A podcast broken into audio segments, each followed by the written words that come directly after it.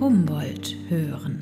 Eine interdisziplinäre Forschung, die versucht, auch in die Gesellschaft hineinzuwirken. Dass das funktioniert, ohne viel Zeit zu verlieren. Der Podcast der Humboldt-Universität zu Berlin.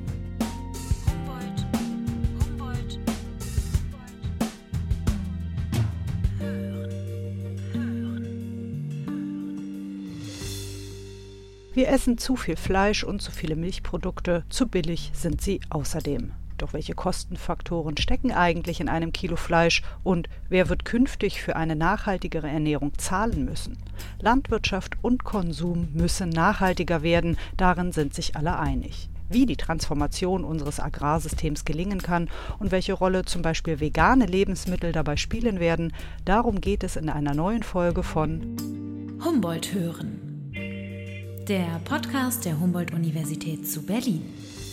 Mein Name ist Cora Knoblauch und ich treffe auf dem Campus Nord der HU die Agrarwissenschaftler Professor Peter Feind, unter anderem Vorsitzender des Wissenschaftlichen Beirats für Biodiversität und genetische Ressourcen beim Bundeslandwirtschaftsministerium und Professor Harald Grete, ehemaliger Vorsitzender des Wissenschaftlichen Beirats für Agrarpolitik beim Bundesministerium für Ernährung und Landwirtschaft. Harald Grete, ich bin Hochschullehrer an der Humboldt-Universität und leite das Fachgebiet Internationaler Agrarhandel und Entwicklung. Wie der Name das schon sagt, wir beschäftigen uns dort mit Entwicklungsthemen und mit Handelsthemen und Entwicklung wirklich im weiteren Sinne. Also nicht nur das, was wir klassischerweise Entwicklungsländer nennen, sondern Entwicklung des Agrarsektors. Ja, ich bin Peter Feind. Ich bin Professor für Agrar- und Ernährungspolitik an der Humboldt-Universität zu Berlin.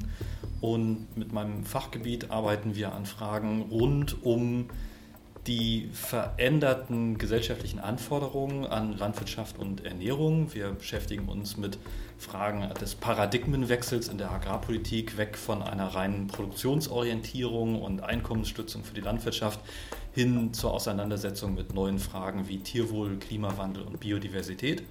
Und wir befassen uns zunehmend äh, in den letzten Jahren auch mit Fragen der Resilienz der Agrar- und Ernährungssysteme und weiteren Fragen der Entwicklung der sogenannten Bioökonomie, also einer weitgehenden Umstellung der Ressourcenbasis der Volkswirtschaft von ölbasierten Rohstoffen auf nachwachsende Rohstoffe. Herr Feind, sind Sie Vegetarier oder sogar Veganer? Ich bin Flexitarier. Das heißt, ich esse alles, aber ich versuche auf den ökologischen Fußabdruck und das Tierwohl in der Produktionskette dessen, was bei mir auf den Teller kommt, zu achten. Und Sie, Herr Grete? Das geht mir genauso. Ich esse gerne Fleisch und ich esse auch gerne Milchprodukte.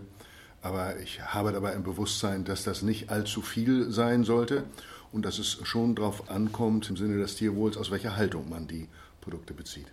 Wir essen nicht nur zu viel Fleisch, wir kaufen es auch zu billig. Im Januar 2022 hielt Bundeslandwirtschaftsminister Cem Özdemir im Bundestag eine Rede, die auch wegen Özdemirs drastischer Wortwahl einige Aufmerksamkeit erregte. Aber ich will auch mal klar sagen, es ist nicht in Ordnung und es ist vor allem auch nicht alternativlos, wenn die Landwirtin und der Landwirt von dem Euro, den der Kunde im Laden für das Schweinefleisch ausgibt, gerade mal 22 Cent bekommt, meine Damen und Herren. Das ist einfach eine Sauerei. Das kann man ändern, das muss man ändern und diese Koalition wird es ändern.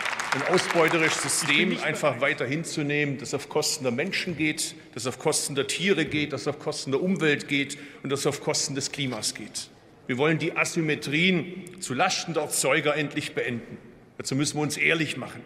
Landwirtschaftspolitik muss natürlich sozial sein. Aber sie ersetzt doch nicht Sozialpolitik, meine Damen, meine Herren.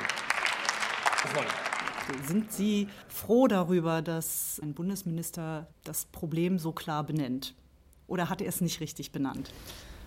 Ja, ich würde sagen, die Zahl, die der Bundesminister da benennt, spiegelt die Machtverhältnisse innerhalb einer sehr langen und sehr komplizierten Wertschöpfungskette wider.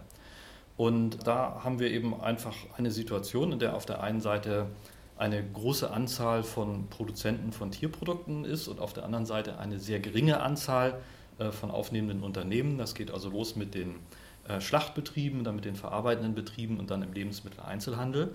Das heißt, die Preisverhältnisse spiegeln hier die sehr ungleiche Verhandlungsposition äh, zwischen den landwirtschaftlichen Erzeugerinnen und Erzeugern wider, die in einem fast vollständigen Wettbewerb miteinander stehen Sofern sie nicht besondere Merkmale in ihren Produkten erzeugen können, dann verbessert sich deren Position nämlich ganz schnell, ganz erheblich. und auf der anderen Seite sehr wenige Abnehmer, die insofern eine sehr starke Marktmacht ausüben können und äh, die Landwirtinnen und Landwirte damit sehr stark in einen Preiswettbewerb miteinander treiben. Und dann ist es die Frage, wie die landwirtschaftlichen Erzeuger darauf reagieren. Versucht man in diesem Preiswettbewerb zu bestehen, dann muss man natürlich überall sehen, dass man die Kosten drückt, wo immer es nur geht. Oder äh, versucht man für sich Marktnischen herauszusuchen, wo es eine starke Mehrzahlungsbereitschaft der Verbraucherinnen und Verbraucher gibt. Und dann sind wir bei Themen wie ökologischer Produktion, regionale Herkünfte, ähm, seltene Rassen äh, und andere besondere Qualitätsmerkmale. Mhm. Sie fragten ja, ist das gut, was er da gemacht hat?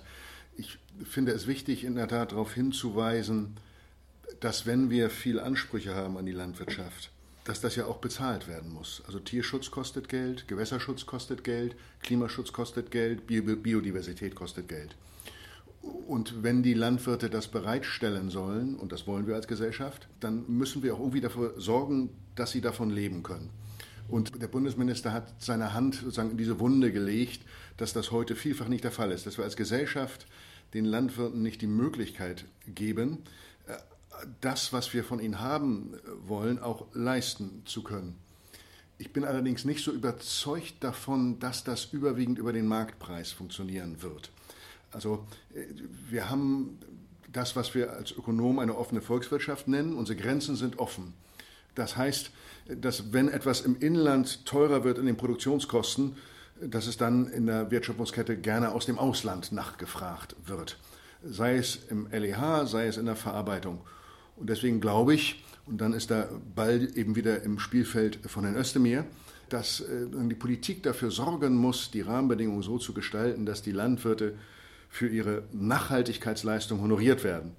Es ist sozusagen eine Illusion zu meinen, die Preise würden irgendwann all das decken können, was wir dort erwarten. Nein, das sind Marktpreise und daneben brauchen wir Zahlungsströme für Biodiversität, für Tierwohl, für Klimaschutz, für schöne Landschaften. Tierwohl, Arten und Klimaschutz, viele Aspekte sind derzeit kaum oder gar nicht im Kilopreis für Fleisch enthalten. Agrarwissenschaftler Harald Grete glaubt allerdings nicht, dass allein ein höherer Preis an der Fleischtheke das Problem beheben wird. In der Tat ist das eine beliebte Argumentation zu sagen, aber die Menschen haben doch alle Wahlmöglichkeiten an der Ladenkasse. Wenn wir uns aber anschauen, wie menschliches Verhalten funktioniert, dann ist es sozusagen nicht adäquat, eine Konsumumgebung zu haben, wo man alles Leid der Welt, so könnte man das ja formulieren, an der Ladenkasse verhandeln soll. Wenn man also am Freitagabend nach einer Arbeitswoche in den Supermarkt geht, um fürs Wochenende schön einzukaufen, dann müsste man sich entscheiden, äh, ob es Kinderarbeit geben soll, ja oder nein, wie die Arbeitsbedingungen äh, auf den Kakaoplantagen sein sollen, ob die Produkte tierfreundlich oder nicht tierfreundlich sein sollen, ob sie klimafreundlich oder nicht klimafreundlich sein sollen, ob sie äh, eine biodiverse Landwirtschaft ermöglichen sollen oder nicht und damit überfrachtet man Verbraucherinnen und Verbraucher. Und deswegen geht es auch darum, dass wir unsere Ernährungsumgebung, wie wir das nennen, kollektiv gestalten. Also bestimmte Wahlmöglichkeiten auch in den Hintergrund rücken, bestimmte Wahlmöglichkeiten in den Vordergrund rücken und bestimmte Wahlmöglichkeiten auch ausschließen, weil wir sagen, nein, die sozialen Kosten, die wir damit verursachen, die können wir als Gesellschaft und wollen wir als Gesellschaft nicht tragen. Ich glaube, Herr Özdemir läuft Gefahr, in eine bestimmte Falle zu laufen, indem nämlich zwei Problemlagen miteinander vermengt werden. Das eine ist die Problemlage, dass wir viele Kosten der Nahrungsmittelproduktion externalisieren. Das heißt, die gesamten Kosten, die eigentlich entstehen, sind nicht im Preis der Produkte enthalten. Das geht, äh, gilt für die Treibhausgasemissionen, äh, die verbunden sind mit der Nahrungsmittelproduktion und die sind ganz erheblich. Das gilt für den Verlust von Artenvielfalt, das gilt für Übernutzung von Ressourcen, das gilt für den Verlust von Bodenfruchtbarkeit und Qualität.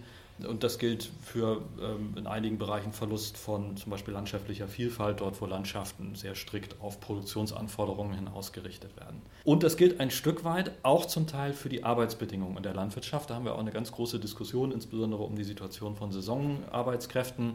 Wir sehen aber auch in vielen Familienbetrieben, dass es eine massive Selbstausbeutung gibt und dass die Ansprüche, die dort an sich selbst gestellt werden, zum Teil auch äh, also sehr, sehr hoch sind. Aber Sie meinen Familienbetriebe hier in Deutschland? Hier in Deutschland zunächst mal. Lassen Sie uns die Diskussion erstmal in Deutschland führen. Und so, das ist die eine Diskussion. Das heißt, dass die wahren Kosten der Produktion der Nahrungsmittel nicht im Preis reflektiert sind. Das andere ist die Frustration vieler landwirtschaftlicher Erzeuger, dass die Preise, die sie mit ihren Produkten erzielen können, unbefriedigend sind, äh, gemessen an dem Aufwand, der dafür betrieben wird und auch wenn man sich dann vergleicht mit anderen Berufsgruppen, die vergleichbare Ausbildung haben, ähm, wobei da die Datenlage sehr verworren ist, äh, ob die Einkommenssituation in der Landwirtschaft wirklich so schlecht ist. Aber in Teilbereichen ist es so, da gibt es einen enormen Preisdruck und ja, die Betriebe können sich gerade so eben im Markt halten. So, und ähm, diese Diskussion darf man nicht vermengen, denn wenn wir auf der einen Seite jetzt die Preise im Supermarkt erhöhen würden, heißt das ja noch lange nicht, dass das Geld am Ende in den landwirtschaftlichen Betrieben ankommt. Wenn das Geld in den landwirtschaftlichen Betrieben ankommt, heißt das noch lange nicht, dass dort irgendwie umweltverträglicher und klimafreundlicher produziert wird. Und daher der Ansatz, den Harald Grete eben gerade schon formuliert hat. Das eine ist die Frage der Preisbildung am Markt. Und da haben wir eben das Verhältnis von Angebot und Marktfrage und die Machtverhältnisse innerhalb der Wertschöpfungskette. Und das andere ist die Frage, sind die wahren Kosten inklusive der ökologischen und Klimakosten und Biodiversitätskosten der landwirtschaftlichen Produktion im Preis enthalten. Das sind sie im Moment nicht. Und wenn sie enthalten sein sollen, wird dann dieser Mehrpreis überwälzt auf die Verbraucherinnen und Verbraucher. Und dann sind wir bei der Frage, was bedeutet das für die Leute mit kleinem Geldbeutel? Ähm, oder wird das kompensiert äh, durch die öffentliche Hand? Und das ist sozusagen im Moment gerade die ganz große Auseinandersetzung. Aber es sind zwei verschiedene Diskussionen und die dürfen wir nicht miteinander vermengen ohne die Wechselwirkung zu berücksichtigen. Denn die niedrigen Preise führen natürlich auch dazu, dass die landwirtschaftlichen Erzeugerinnen und Erzeuger an jeder Ecke gucken müssen, wie kann ich noch mehr aus meinem Boden, wie kann ich noch mehr aus meinem Betrieb herausholen. Äh, und das kann dann durchaus auch auf Kosten der ökologischen Wirksamkeit oder der Nachhaltigkeit und Resilienz der Agrarökosysteme gehen. Wie könnte denn eine sinnvolle agrarpolitische Entscheidung aussehen, wo der Landwirt zufrieden ist und der Verbraucher und vielleicht am Ende auch noch der Ökologe? Wir können mal ein Beispiel nehmen, wo das, was Herr Fein gerade gesagt hat, sehr schön deutlich zu machen ist. Und das ist das Tierwohl, der Tierschutz. Und der Klimaschutz in Verbindung mit der Nutztierhaltung. Also wir wollen gerne, dass Tiere tierfreundlicher gehalten werden und wir wollen eigentlich, dass der Konsum an tierischen Produkten geringer ist, weil der ökologische Fußabdruck gerade auch in Bezug auf Treibhausgase einer tierischen Ernährung eben stärker ist. So, wie kriegen wir das jetzt zusammen? Wenn wir den Landwirten nur gesetzlich vorschreiben, dass das Tierwohl höher sein muss, haben sie Schwierigkeiten, weil die Grenzen offen sind und dann kommt das, kommen die Produkte aus dem Ausland rein. Also müssen wir sagen, wir müssen das Tierwohl erhöhen, durchaus auch über Standards, Ordnungsrecht, Tierwohlstandards anheben und wir müssen die Landwirte dafür zahlen. Das kann der Staat tun mit Tierwohlprämie. Dann haben die Landwirte sozusagen ein Einkommen, was gemischt ist aus dem, was sie am Markt erlösen für ihr Fleisch, für ihre Milch und einem staatlichen Zahlungsstrom für die Tierwohlleistung, die sie erbringen, die wir als Gesellschaft wollen. So haben wir neben auch noch das Klimaziel, wir wollen also weniger davon letztendlich konsumieren, nicht nur weniger produzieren, das hilft ja nicht, dann holen wir es aus dem Ausland, also weniger konsumieren. Wir könnten jetzt tierische Produkte an der Ladenkasse teurer machen, indem wir entweder den reduzierten Umsatzsteuersatz aufheben, das also normal besteuert wird, oder wir eine Verbrauchssteuer einführen. Und wenn wir die Preise an der Ladenkasse erhöhen, wäre das ein Signal in die deutsche Gesellschaft hinein, neben anderen Politikmaßnahmen zu sagen, jetzt, so, jetzt sollten wir davon also weniger essen. Das wird dann ja auch wirksam sein. Und dann müssen wir noch gucken äh, auf diejenigen, die äh, Schwierigkeiten haben, äh, das zu zahlen, also die einkommensschwächsten Gruppen und sagen, es kann ja nicht sein, dass die das Tierwohl finanzieren. Und dann kann man entweder Transferzahlung machen oder man kann die Hartz-IV-Sätze anheben. Man hat also Geld aus einer Steuereinnahme, man kann die Haushalte kompensieren, die man kompensieren möchte. Man kann auch Geld nehmen und damit Tierwohl finanzieren.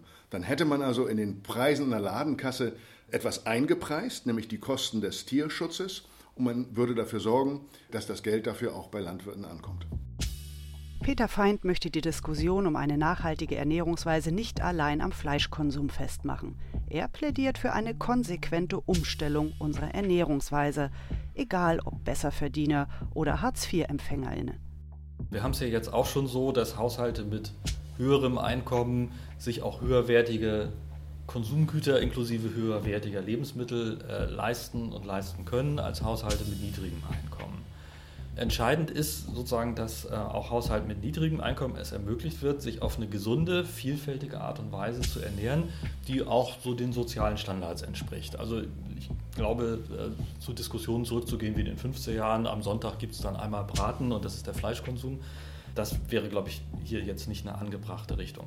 Auf der anderen Seite zeigen uns viele Statistiken, dass der Fleischkonsum in Deutschland und in der gesamten westlichen Welt deutlich zu hoch ist. Wir könnten den Fleischkonsum um circa ein Drittel reduzieren. Dann wären wir dort, was die Richtlinien der Deutschen Gesellschaft für Ernährung und vergleichbarer Fachorganisationen sagen, ohne dass wir irgendeinen Verlust sozusagen jetzt an Nahrungsqualität haben. Das heißt, die Diskussion jetzt so zu fokussieren, wer kann sich Fleisch leisten und wer kann sich kein Fleisch leisten, behauptet ja, dass der Fleischkonsum in jedem Fall die überlegene Ernährungsweise ist.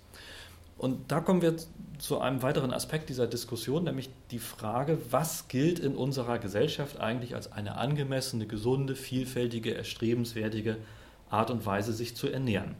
Ähm, und dann sind wir bei der Diskussion zu sagen, also erstens, der Fleischkonsum ist sowieso weit über dem, was eigentlich empfohlen ist und was vermutlich auch gesund ist. Und die zweite Frage ist, vielleicht können wir auch eine Diskussion erzeugen, in der wir auch beginnen zu sagen, wer sich toll ernähren will, der muss nicht unbedingt nur ganz viel Fleisch essen, sondern da gibt es auch andere Möglichkeiten. Also die Zukunftskommission Landwirtschaft, die ja von der damaligen Bundeskanzlerin Merkel noch beauftragt wurde, hat ein ganzes Kapitel für den Begriff der neuen Kulinarik. Also die Frage, wir müssen auch neu erfinden, wie wir darüber nachdenken, was ist eigentlich gutes Essen? Äh, was schmeckt uns eigentlich? Und wir sind in den letzten Jahrzehnten sehr geprägt worden, dass zu einem richtig guten Essen, wenn man äh, Freunde zu Gast hat, da muss einfach irgendwas mit Fleisch sein und dann gibt es ein bisschen Gemüse und andere Dinge als Beilage. Obst gibt es vielleicht noch im Nachtisch. Da gibt es ja ganz andere Art und Weisen, wie man kochen kann. Das kann nach wie vor Fleischbestandteile haben, aber das Fleisch muss dann ja zum Beispiel gar nicht der Hauptbestandteil sein. Und auf die Weise wird dann die Frage der Änderung der Ernährungsgewohnheiten nicht nur über den Preis geregelt, sondern möglicherweise auch über eine veränderte Sichtweise und ein verändertes Erleben. Ähm, und dazu gehört natürlich auch, dass wir auch anders lernen, wie wir kochen. Also die Zubereitung von Fleisch ist ja ausgesprochen einfach. Äh, ne, also ich kaufe mir das Schnitzel, das haue ich in die Pfanne, das ist nach 10 Minuten fertig und das schmeckt auch irgendwie halbwegs, wenn ich es nicht völlig verbrutzel. Ne, also mit Gemüse oder Obst muss ich da meist schon ein bisschen mehr machen. Und das ist dann auch eine Änderung der Lebensgewohnheiten ne, oder der Kochgewohnheiten. Ähm, aber Leute, die sich darauf einlassen, ähm, erleben das ja als ausgesprochen befriedigend und sinngebend. Und ich glaube, wenn wir dann noch dazu kommen, dass wir viel bewusster die Verbindungen herstellen zwischen unserem Esserlebnis und dem Bewusstsein dafür, was da alles dranhängt an äh, Klima, Ressourcenverbrauch, äh, auch Wirkungen in anderen Teilen der Welt, was das bedeutet, äh, dass wir dann, glaube ich, auch noch zu einem umfassenderen Erleben und einer umfassenderen Wertschätzung kommen. Peter Feind sagt, der Wandel unserer Ernährungsgewohnheiten habe längst eingesetzt. Wir stecken bereits mittendrin im Transformationsprozess. Harald Grete fordert, das Tempo der Reformen zu erhöhen. Es gibt nicht die eine Stellschraube, um jetzt den Konsum unserer tierischen, der, der tierischen Produkte richtig hinzukriegen, sondern einerseits brauchen wir das, was Herr Feind gerade beschrieben hat.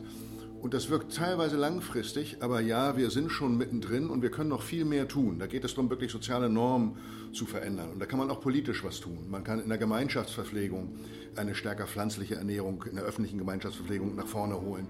Man kann das in Kitas, in Schulen, kann man die Schulverpflegung kombinieren mit Bildungsprogrammen nur weil es äh, teilweise lange dauert, heißt das ja nicht, dass es nichts bringt, sondern man muss jetzt loslegen und wir haben auch schon losgelegt und man muss das Tempo erhöhen und gleichzeitig können wir auch schauen auf Sachen, die schneller wirksam sind. Und dazu können zum Beispiel auch gehören äh, höhere Preise äh, für tierische Produkte. Und da gibt es eben die Möglichkeit, das hat übrigens, finde ich, der Bundesminister ganz elegant gemacht, als er formuliert hat, Agrarpolitik ist keine Sozialpolitik. Denn es ist natürlich so, dass gerade Interessengruppen, die so eine Nachhaltigkeitstransformation eher ablehnen, immer die Armen dann entdecken, wenn es darum geht, eben da konkrete Schritte äh, zu gehen. Und sagen, aber das schließt sich überhaupt nicht aus. Wir haben ja auch die Hartz-IV-Sätze in der Hand. Wir haben ja auch die Steuersätze bei den unteren Lohngruppen in der Hand. Und das muss man vernünftig äh, austarieren. Und dann kann man eine ökologische Transformation auch sozial gerecht gestalten. Wir müssen auch sagen, wir sehen diesen Wechsel ja auch schon an den Märkten. Ne? Also wenn man sich das ansieht, wie die Wachstumsraten für äh, sogenannte Fleisch- und Milchersatzprodukte sind, dann sind das die Bereiche, die die höchsten Wachstumsraten haben. Und wir sehen das ja, die Unternehmen, die in diesem äh, Fleisch- und Milchbereich unterwegs sind, dort auch jetzt äh, die Startups aufkaufen oder selber eigene Produktlinien aufbauen, was ja darauf hindeutet, dass man diesen Bereich nicht vermissen will. Und die Prozesse, äh, die wir jetzt schon beschrieben haben, äh, die werden dazu beitragen, dass sich das beschleunigt. Und wir erleben derzeit weitere Prozesse, die dem sozusagen nochmal einen ganz anderen Schub geben. Wir sprechen vor dem Hintergrund der zweiten Woche äh, des Ukraine-Kriegs. Und ähm, das hat bereits jetzt schon erhebliche Wirkungen durch äh, Knappheiten an den Agrarmärkten, insbesondere für Futterprodukte. Also die Preise für Weizenfutures sind in den letzten äh, zwei Wochen um ca. 60 Prozent gestiegen. Es gibt Aussagen, äh, dass das erhebliche Auswirkungen äh, haben wird auf die Tiererzeugung in Europa. Äh, bis dahin, dass, dass, viele Betriebe sagen, unter den Bedingungen können wir nicht mehr am Markt bleiben. Und es kann sein, dass solche Faktoren, jetzt muss man sehen, wie dauerhaft das sein wird, möglicherweise diesen Trend dazu, dass tierische Produkte allein schon deshalb, weil die pflanzliche Ernährungsbasis ja auch knapper wird, deshalb auch in eine, in eine Preisspirale reinkommen und auch nicht länger sozusagen das, das äh, ganz billige Produkt sein werden. Das wird absehbar und mittelfristig äh, wahrscheinlich zu einem, einem erheblichen Wandel auch beitragen. Und das zusammen mit der Problematisierung der gesellschaftlichen äh, Problematik und der ökologischen und Klimakosten der Tierhaltung wird diesen Sektor enorm unter Druck bringen. Ein Krieg wie in der Ukraine verschärft nicht nur bereits bestehende Probleme und Abhängigkeitsverhältnisse auf dem Agrarmarkt, er macht sie durch drastische Preissteigerungen auch für den Normalverbraucher sichtbar. Etwas, was wir aber sehen, ist dass es nicht selbstverständlich ist, dass wir dauerhaft global günstig Nahrungsmittel zur Verfügung haben. Und das ist einfach etwas, was in so einer Krise, und da haben wir andere Krisen vorher gehabt auch, in den Blick rückt. Und insofern haben wir mit unserem ganzen System der Landnutzung eben vielfältige Ziele. Wir wollen einerseits Klimaschutz betreiben, wir wollen Biodiversität haben, wir wollen die Nutztiere tierfreundlich halten, wir wollen schöne Landschaften haben, aber wir wollen auch essen. Und darüber hinaus wollen wir am liebsten auch noch Materialien produzieren, biomassebasiert, damit wir damit fossile Rohstoffe äh, ersetzen können. All das stößt auf eine beschränkte Menge Land, die wir global haben, die wir auch noch global langfristig gerechter werden verteilen müssen, nämlich dann, wenn in anderen Teilen der Welt das Einkommen steigt und auch dort die Ansprüche an Boden steigen. Äh, und deswegen dürfen wir auch das Produktionsziel nicht aus den Augen verlieren und müssen das sorgfältig austarieren. Ja, Produktion ist ein Ziel, aber auch die anderen Nachhaltigkeitsziele sind Ziele. Und eine zweite, ein zweiter Effekt von hohen Preisen ist, meine ich, dass man eben auch den Konsum verstärkt in den Blick nimmt. Und im Vordergrund an allererster Stelle ist das die Reduktion des Konsums tierischer Produkte und an zweiter Stelle kommt dann die Verringerung von Nahrungsmittelverlusten. Und was wir noch gar nicht angesprochen haben, ist, wir müssen auch in vielen Bereichen zu einer anderen Risikoabwägung kommen. Wir haben noch gar nicht angesprochen äh, den Medikamenten- und Antibiotika-Einsatz in der Tierhaltung. Es ist nach wie vor so, dass in der Tierhaltung Reserveantibiotika eingesetzt werden, die sozusagen die letzte Verteidigungslinie bei Infektionen auch äh, von Menschen sind. Wenn es hier zu Resistenzbildungen kommt, die dann überspringen, ist es nicht ausgeschlossen, dass wir wieder in ein Zeitalter zurückfallen, wo wir keine wirksamen Antibiotika mehr haben. Und da muss man sich fragen, ist preiswerte Erzeugung von tierischen Produkten uns dieses Risiko wert? Und ich glaube, hier brauchen wir nochmal eine schärfere Diskussion. Und hier müssen wir, glaube ich, an vielen Punkten auch nochmal äh, sehr viel deutlicher aufzeigen, äh, welche Interessen hier auch am Werke sind und sich in welchen Mechanismen auch durchsetzen.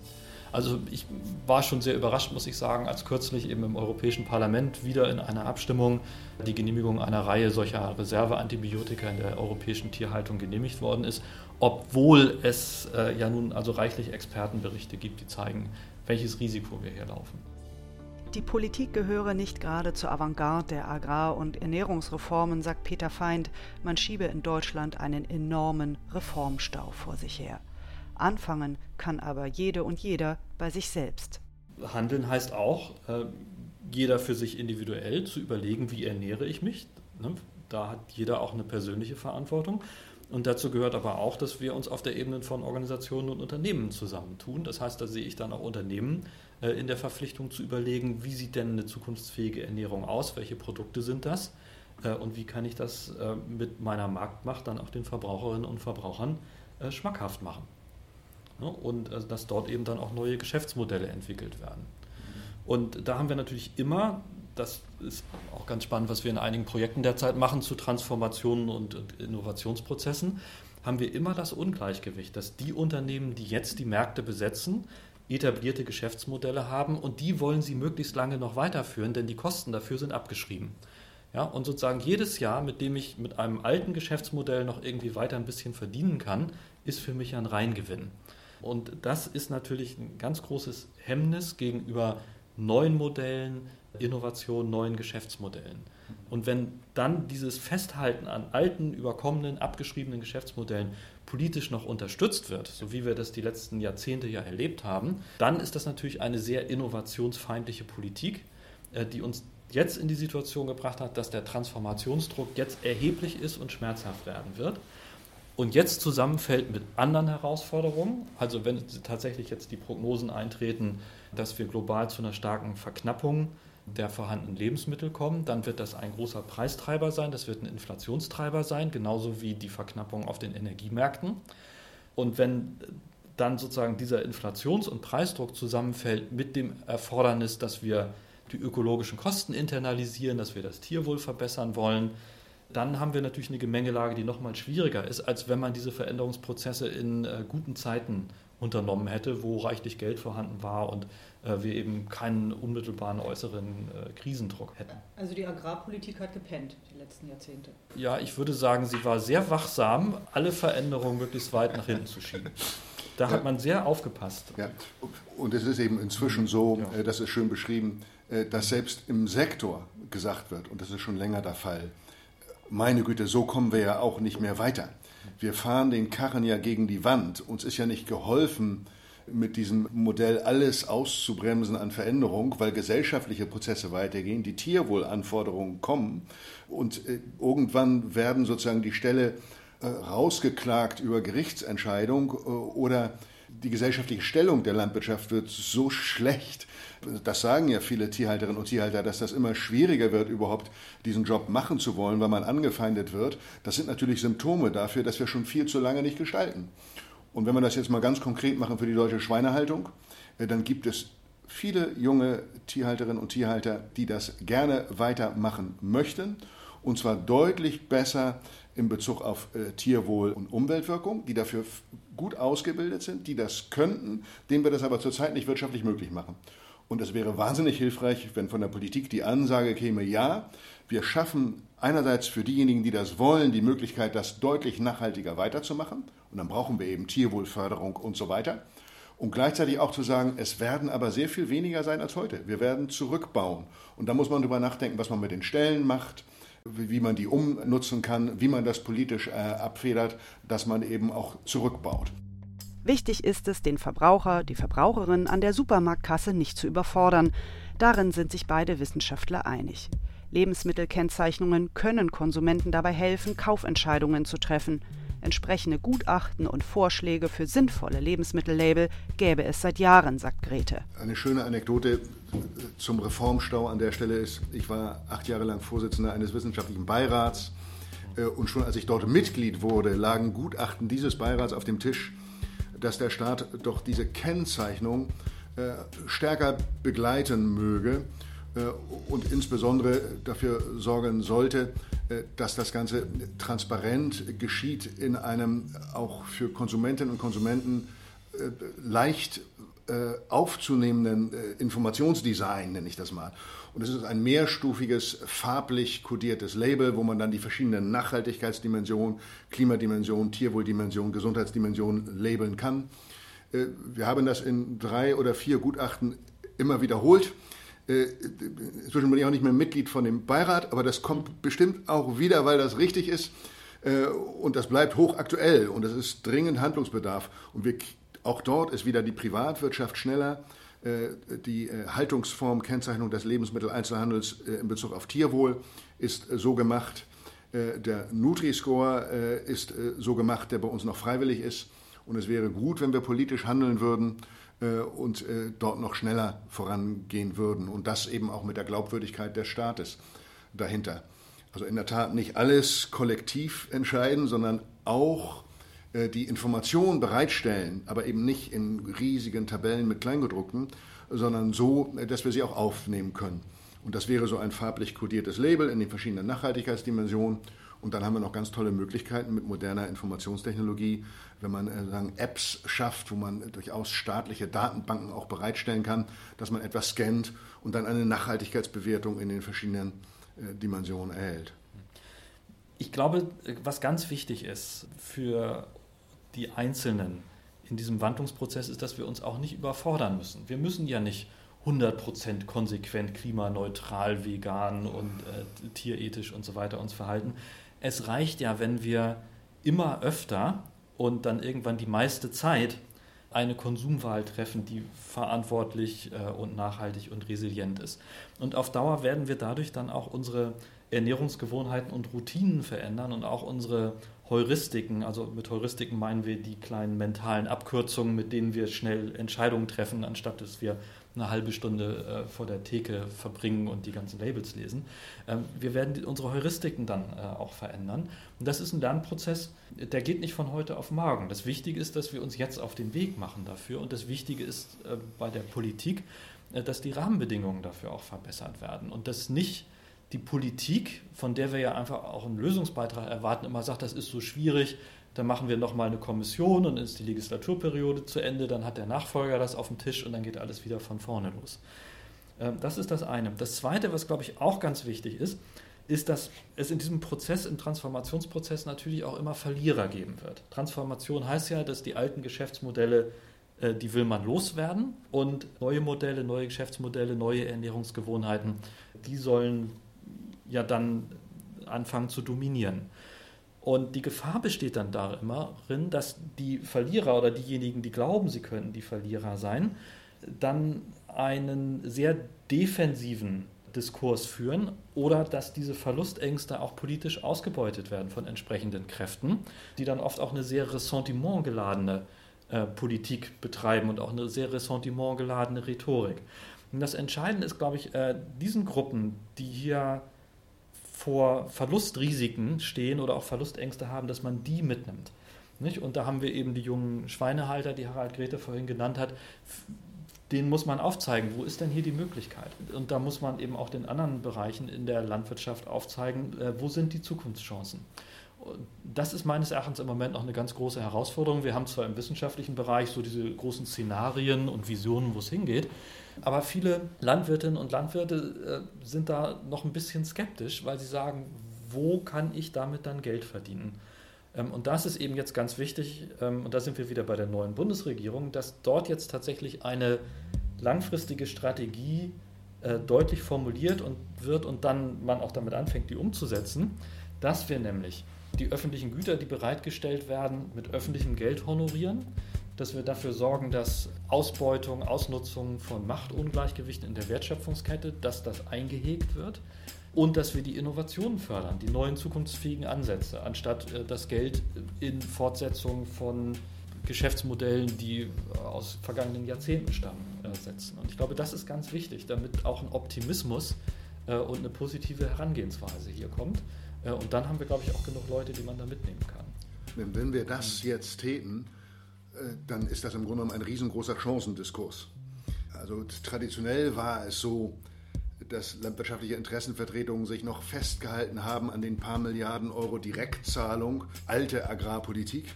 Aber da ist viel mehr im Korb in Zukunft, weil wir nämlich wirklich viel wollen von der Landnutzung. Wir wollen die Biodiversität, wir wollen die schönen Landschaften, wir wollen den Klimaschutz, wir wollen auch, dass Kohlenstoff aus der Atmosphäre entzogen wird, dass das gespeichert wird in den Landnutzungssystemen.